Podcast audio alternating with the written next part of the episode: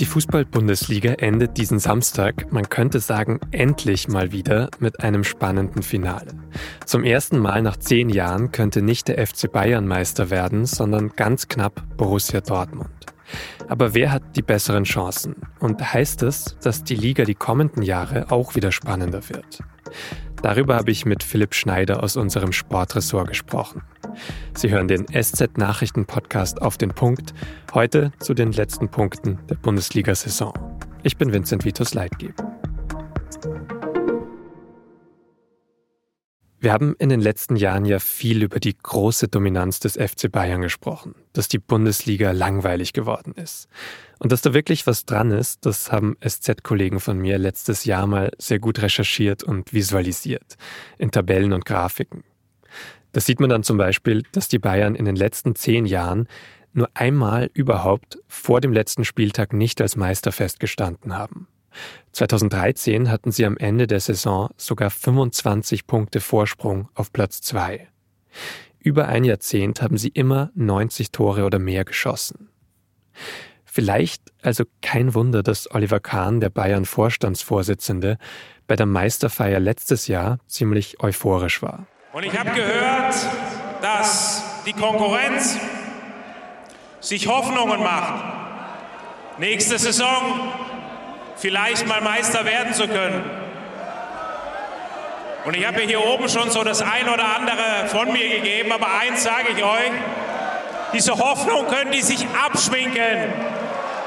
Naja, und genau das bringt uns jetzt ja auch ins Heute. Die Konkurrenz, die hat sich nämlich natürlich nicht abgeschminkt. Und es sieht dieses Jahr so aus, als würde der FC Bayern vielleicht wirklich nicht Meister werden. Vor dem letzten Spieltag an diesem Samstag liegen die Münchner zwei Punkte hinter Borussia Dortmund. Sie müssen also gewinnen und Dortmund Punkte liegen lassen. Und genau das hat der BVB natürlich nicht vor, wie dessen Trainer Edin Terzic am Donnerstag sagt. Es ist mir extrem wichtig und ich versuche das jetzt damit dann noch abzuschließen. Wir sind noch nicht fertig, aber wir sind bereit. Wir sind bereit, ähm, den letzten Schritt gemeinsam zu gehen und das als Mannschaft, als Verein, als Stadt. Was ist von dem Showdown also zu erwarten? Und viel wichtiger, was sind die Gründe dafür, dass es dieses Jahr doch wieder spannend wurde? Liegt es an einer Liga, die wieder mehr Konkurrenz möglich macht, oder doch nur am FC Bayern selbst, der Fehler gemacht hat? Das habe ich Philipp Schneider aus dem SZ Sport gefragt. Philipp, du wirst morgen ja auch den Tag in, im Zug nach Köln verbringen, dann in Köln im Stadion. Also du wirst über dieses Bayern-Spiel berichten. Ähm, Dortmund spielt gleichzeitig zu Hause gegen Mainz. Was erwartest du dir denn von diesen beiden zentralen Partien an diesem letzten Spieltag? Naja, zunächst mal aus Sicht eines neutralen Fans oder eines neutralen Beobachters, muss man ja sagen, ist das natürlich erstmal ein Geschenk, ne, dass es überhaupt zu dieser Konstellation kommt, dass wirklich endlich mal wieder am letzten Spieltag eine Meisterschaft noch entschieden wird. Und ähm, ich gehe da jetzt ehrlicherweise völlig ohne Erwartung rein. Ich, ähm, ich sitze, wie du richtig gesagt hast, in Köln. Das heißt, ich werde vermutlich höchstwahrscheinlich nicht den neuen deutschen Meister dort spielen sehen. Aber sollte es dann doch zu einer Überraschung oder einem kleinen Wunder kommen, dann ist das natürlich der, das spektakulärste Stadion in Köln an diesem Wochenende. Und dann bin ich froh, dass ich da sitzen darf, weil das ist jetzt tatsächlich eine Meisterschaft, mit der rechnet nicht mal der FC Bayern noch so richtig aus tiefstem Herzen. Aber eben du, du gehst von einem Meister Borussia Dortmund aus. Ich gehe, ja, wenn man, wenn man Statistiker ist, wenn man sich mit der Stochastik beschäftigt, dann ist es halt relativ einfach. Also die Dortmunder, sie spielen im eigenen Stadion, sie treffen auf den Gegner Mainz, für den es eigentlich auch um nicht mehr viel geht. Eine Mannschaft, die mit Sicherheit keine größeren Sympathien gegenüber dem FC Bayern hegt als gegenüber Borussia Dortmund. Also es müsste schon mit dem Teufel zugehen, dass sie das nicht schaffen. Aber man hat das schon alles erlebt. Ne? Also lass mal irgendwie Mainz nach einem Eckball glücklich in Führung gehen und dann steht es 1 zu 0 und dann, ähm, ja, dann ist Fußball halt Psychologie und dann ist diese, dann wird sich zeigen, wie gefestigt diese Dortmunder Mannschaft auch ist, die ja eine sehr interessante Saison gespielt hat mit einer gar nicht mal so guten Hinrunde und einer fantastischen Rückrunde. Aber wenn dann das große Grübeln in den Köpfen einsetzt, dann kann im Fußball natürlich ganz viel passieren und ähm, ja, dann es wäre dann irgendwie auch typisch Bayern-like wieder, wenn sie das noch auf den letzten Metern halt tatsächlich noch drehen würden. Ne? Also mhm. für ausgeschlossen halte ich es nicht. Und Die Dortmunder, die gehen schon davon aus, die wissen genau, da wird schon der Sekt kalt gestellt, der Autokorso fährt sich schon warm auf dem Borsigplatz, so ungefähr. Das ist natürlich eine Anspannung, die nicht einfach ist. Mhm. Dann, wir wollen jetzt nicht zu viel spekulieren. Du hast ja schon eine grobe Tendenz vorgegeben, wo du glaubst, wer, wer gewinnen wird. Aber wenn wir jetzt nochmal zurückschauen und überhaupt überlegen, wie es zu dieser Ausgangssituation für diesen letzten Spieltag kam, was hat denn der FC Bayern im Rückblick falsch gemacht? Weil da scheinen sich ja schon viele einig zu sein. Es war vor allem der FC Bayern, der Fehler gemacht hat, dass es jetzt wieder so spannend wurde. Also es gibt ein paar Themen, da gibt es überhaupt keine Strittigkeit mehr darüber, ob das ein Fehler war oder nicht. Punkt eins, den damals besten Stürmer der Welt, Robert Lewandowski, durch original gar keinen Stürmer zu ersetzen, das war halt einfach ein Riesenfehler. Also man hatte keinen klassischen Mittelstürmer, hat nur lauter relativ baugleiche Flügelstürmer und die haben das halt nicht auffangen können. Das ist die eine Sache. Aber meine persönliche Meinung ist, dass der wirklich größte Fehler in dieser Saison dann doch dieser völlig falsch getimte Trainerwechsel von Julian Nagelsmann zu Thomas Tuchel war. Und ich will gar nicht mal sagen, dass man nicht fachlich sogar diesen Trainerwechsel hätte vollziehen können. Aber nicht zu diesem Zeitpunkt, weil man damit einfach eine Gefahr heraufbeschworen hat, die jetzt im Nachhinein, wenn man immer schlauer ist, halt sieht, das ist genauso gekommen. Man hat den Thomas Tuchel also in eine Situation reingeschmissen, in dem er es direkt zum Auftakt mit unglaublich schwierigen Partien zu tun hatte. Er musste zweimal gegen Manchester City in der Champions League. Er musste zweimal gegen die wirklich teuflisch schwierig zu spielenden Freiburger von Christian Streich spielen, einmal im DFB-Pokal und dann in der Liga. Und direkt zum Auftakt gab es Borussia Dortmund, also jetzt den Meisterschaftsrivalen. Das ist, wie man jetzt sieht, ist voll und ganz in die Hose gegangen. Und das führt jetzt auch dazu, dass der Trainer Tuchel mit einem riesen Ballast auch in die neue Saison starten wird, weil sollten die jetzt wirklich nicht Meister werden, ist er tatsächlich der Trainer, der nicht einen einzigen Pokal mit dem FC Bayern gewonnen hat. Und solche Trainer werden eigentlich immer entlassen beim FC Bayern. Das wird ihm jetzt nicht widerfahren, aufgrund dieser kuriosen Historie der Saison. Aber trotzdem ist das ein, ja, ist das ein Ballast, den er mit sich rumschleppt. Das heißt, eher wird sogar noch etwas in diesem Kader nochmal passieren, der ja auch extrem teuer war, aber offenbar auch nicht so zusammengefunden hat in dieser Saison. Es wird eine ganze Menge passieren. Ich glaube, die Leute werden sich noch wundern, wie viel passieren wird jetzt beim FC Bayern im Hintergrund und im Vordergrund in den, und in der Kabine. Die Mannschaft wird umgestellt werden, das ist völlig klar. Es werden Spieler gehen, von denen man es auch teilweise schon weiß, wo es relativ absehbar ist. Ist Sadio Mané zum Beispiel ein Spieler, der mit viel Tamtam -Tam präsentiert wurde als der neue Halsbringer vor der Saison und der also das nicht annähernd äh, geliefert hat, das, was man von ihm erwartet hat.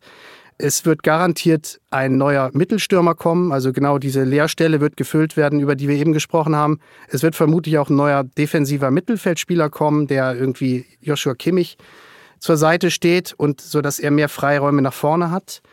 Ja, dann wird es halt spannend, was darüber hinaus noch passiert beim FC Bayern und wann vor allem. Mhm.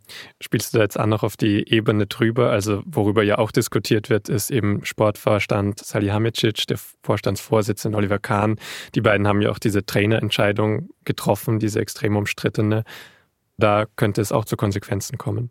Also, da wird es sehr, sehr wahrscheinlich zu Konsequenzen kommen. Und diese Entscheidung, die wird ja getroffen vom Aufsichtsrat des FC Bayern. Und diese, die Sitzung, die turnusmäßig stattgefunden hätte am 22. Mai, die wurde ja schon vor Wochen eigens um acht Tage verschoben, nämlich auf den 30. Mai und damit nach dem letzten Spieltag. Und auf dieser Sitzung oder möglicherweise sogar vor der Sitzung wird es zur Entscheidung kommen, ja. Das heißt, es hat auch schon so eine gewisse Art Lernprozess eingesetzt auf jeden Fall. Es werden schon Konsequenzen vorbereitet und gezogen beim FC Bayern. Ja, aber auch das ist halt 0,0 überraschend. Also wenn man sich die Historie anschaut, wie immer reagiert wurde beim FC Bayern auf große sportliche Krisen, die natürlich aus Sicht der Ligakonkurrenz immer jammern auf hohem Niveau ist, ne? Machen wir uns nichts vor. Aber eine titellose Saison, das ist ja sozusagen der GAU aus Sicht des FC Bayern. Und es gab dann immer massive Umbauten und es wurde immer unglaublich viel Geld auch investiert. Und genau das geschieht natürlich jetzt auch wieder. Also die werden wieder versuchen, ihr Schiff wieder auf Kurs zu bringen, das man halt kennt aus der Vergangenheit. Das heißt, mit Ausblick auf die Liga auch in den kommenden Jahren, dieses Jahr, wir haben jetzt eine, ein spannendes Finale. Bist du da dann pessimistisch, dass es wieder mal spannend wird? Glaubst du eben, Bayern kommt zurück in voller Dominanz? Wir haben genau über diese Frage äh, sehr leidenschaftlich diskutiert bei uns in der Sportredaktion diese Woche. Und Viele Kollegen haben gesagt, ach was, die geben jetzt unglaublich viel Geld aus und dann bringen die das Schiff halt wieder so auf Kurs, dass die halt wieder alles platt dampfen ab der nächsten Saison. Ich bin da ein bisschen vorsichtiger. Ich halte den Umbruch, der jetzt vielleicht ansteht und die Krise, mit der wir es jetzt gerade zu tun haben, die ja auch den Kader, da haben wir eben kurz drüber gesprochen, es werden viele Spieler werden bleiben, die jetzt gerade so einen merkwürdigen Eindruck hinterlassen. Ich bin nicht sicher, ob die dieses Formtief des FC Bayern nicht sogar vielleicht eine oder zwei Saisons andauern könnte. Und dann muss natürlich auch wieder irgendjemand da sein aus der Bundesliga und der das dann ausnutzt. Also die Konkurrenz Dortmund, Leipzig eventuell, die sich auch in den vergangenen Jahren sehr stabilisiert haben oben. Genau. Die sind natürlich die ersten Kandidaten, die in Frage kommen. Es sind halt, wie es immer so ist, sind halt die Vereine, die vergleichsweise auch noch gut mit Geld ausgestattet sind, ja. Dann vielen Dank nochmal für die eine Erklärung bis hierhin. Ein spannendes Spiel in Köln und wir werden ja dann sehen, wie es ausgegangen ist. Vielen Dank. Der Bundestag hat an diesem Freitag eine Pflegereform beschlossen. Dadurch sollen Pflegebedürftige zu Hause und in Heimen mehr Geld bekommen und mehr Leistungen. Und zwar ab Anfang 2024. Dazu werden die Pflegebeiträge schon zum 1. Juli erhöht. Ausnahmen gibt es zum Beispiel für Familien mit mehreren jüngeren Kindern. Für Gesundheitsminister Lauterbach ist das Gesetz nicht perfekt, aber für viele Menschen eine deutliche Verbesserung. Die Opposition ist da schon kritischer. Die Reform sei ein dürftiges Auf Sicht kam von der CDU. Die Leistungserhebungen stünden in keinem Verhältnis zur Inflation, sagt die Linke. In einem aktuellen Interview mit der Süddeutschen Zeitung kritisiert CDU-Chef Friedrich Merz die Grünen. Der bisherige Gesetzesentwurf für klimafreundliches Heizen ist aus seiner Sicht gänzlich misslungen. Die Union setze im Gegensatz dazu nicht auf ein Verbot neuer Gas- und Ölheizungen, sondern auf ein Anreizsystem, etwa durch Emissionshandel. Die Grünen zum März müssten vor allem von ihrem hohen moralischen Ross herunterkommen. Sie glauben, dass nur der Weg, den sie uns allen von oben herab vorschreiben wollen, der einzig richtige ist. Das ganze Interview verlinke ich in den Show Am Sonntag wird auch in der Türkei wieder gewählt. Es steht die Stichwahl an, bei der sich entscheidet, ob Präsident Erdogan weiter im Amt bleiben kann. Zuletzt sah ja einiges danach aus. Wie das gerade junge Menschen in der Türkei sehen, das ist das Thema unserer Auf den Punkt Sendung am Wochenende, die Samstag früh erscheint. Alle aktuellen Infos, Analysen und Reportagen zur Wahl finden Sie außerdem laufend auf sz.de und in unserer SZ-App. Redaktionsschluss für Auf den Punkt war 16 Uhr. Produziert hat diese Sendung Emanuel Pedersen. Vielen Dank Ihnen fürs Zuhören.